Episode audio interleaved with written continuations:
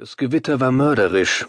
Sensible Menschen hätten es auch als Beginn des Weltuntergangs bezeichnet, denn es traf das Land mit einer so großen Härte, als sollte es in mehrere Teile gespalten werden. Donner folgte auf Donner, Blitz auf Blitz, grelle Speere, die aus dem Nichts zu kommen schienen und mit Zickzackbewegungen auf die Erde niederrasten, als wären sie von den Händen irgendwelcher Riesen geschleudert worden. Hinzu kam der Regen, eine wahre Sintflut. Die aus den Wolken fallenden Wassermassen glichen Bändern, die nicht abrissen, bevor sie auf den Boden prasselten.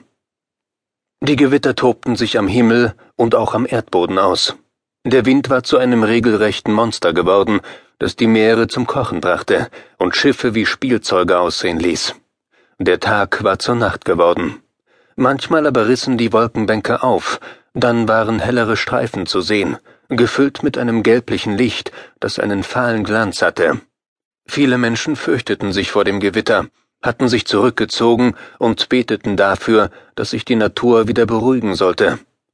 Es gab auch die andere Seite, diejenigen, die sich fasziniert von diesem Schauspiel zeigten, Menschen, die genau beobachteten, was die Natur ihnen bot. Dazu gehörte Carlotta, das Vogelmädchen. Sie hatte schon manches Gewitter erlebt, aber nicht so ein Unwetter.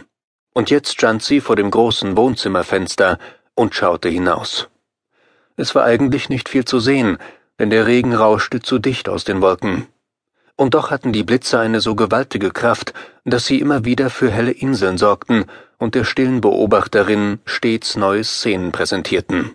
Die Natur war für sie zu einer Bühne geworden, die sich mal offen zeigte und dann wieder verschwand, als hätte jemand den großen Vorhang vorgezogen. Carlotta stand allein im Zimmer. Ihre Ziehmutter, Maxine Wells, hatte noch in ihrer Praxis zu tun.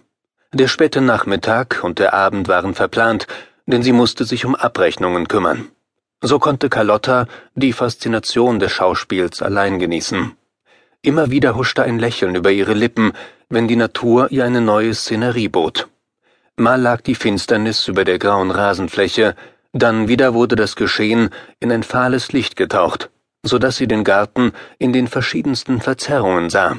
Carlotta hatte nicht auf die Uhr geschaut, deshalb wusste sie nicht, wie lange das Unwetter schon tobte. Weiterhin peitschte der Donner auf, rasten die grellen Speere über den Himmel, als wären sie auf der Suche nach besonderen Zielen.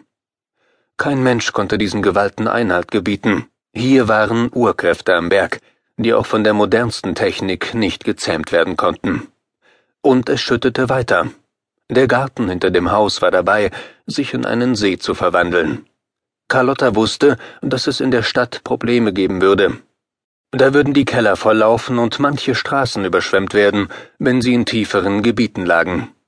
Wer bei diesem Wetter nach draußen musste, war am dran, wenn er keinen Unterstand fand. Aber daran dachte Carlotta nicht. Sie genoss das Schauspiel, das kein Ende zu haben schien.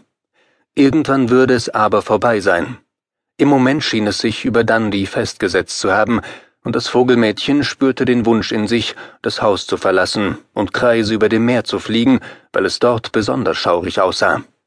Das hätte sie trotzdem nicht getan. Bei diesem Regen zu fliegen war unmöglich, das Wasser hätte die Flügel zu schweren Bleiklötzen werden lassen, die sie dann zu Boden gedrückt hätten.